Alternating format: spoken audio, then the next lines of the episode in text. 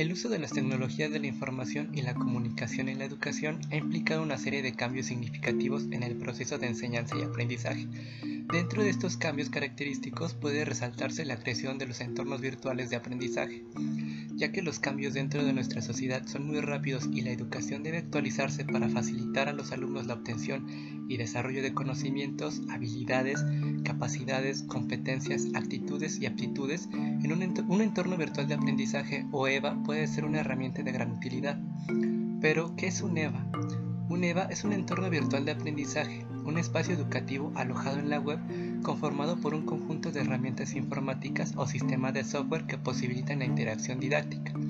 Según Colombia Digital, los EVA se consideran una tecnología para crear y desarrollar cursos o modelos de formación didácticos en la web.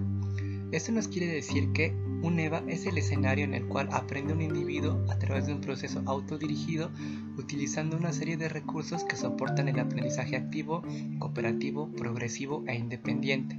facilitando la construcción de conocimientos y la adquisición de competencias personales y profesionales a través del uso de herramientas tecnológicas digitales.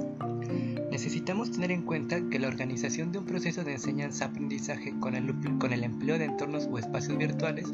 es un proceso pedagógico que tiene como objetivo el desarrollo de la capacidad de aprender a partir de la creación de las condiciones específicas que lo favorezcan, apoyada en el uso del empleo de la tecnología puesto que el e-learning no trata solamente de tomar un curso y colocarlo en un ordenador, sino que trata de una combinación de recursos, interactividad, apoyo y actividades de aprendizaje estructuradas,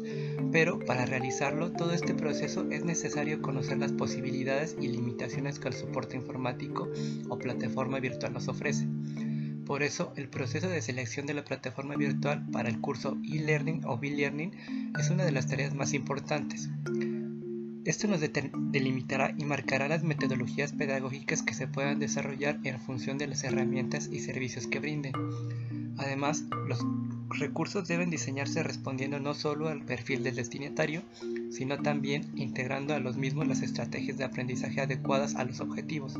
los cuales deben utilizarse con una clara intencionalidad educativa que facilite la adquisición de competencias profesionales.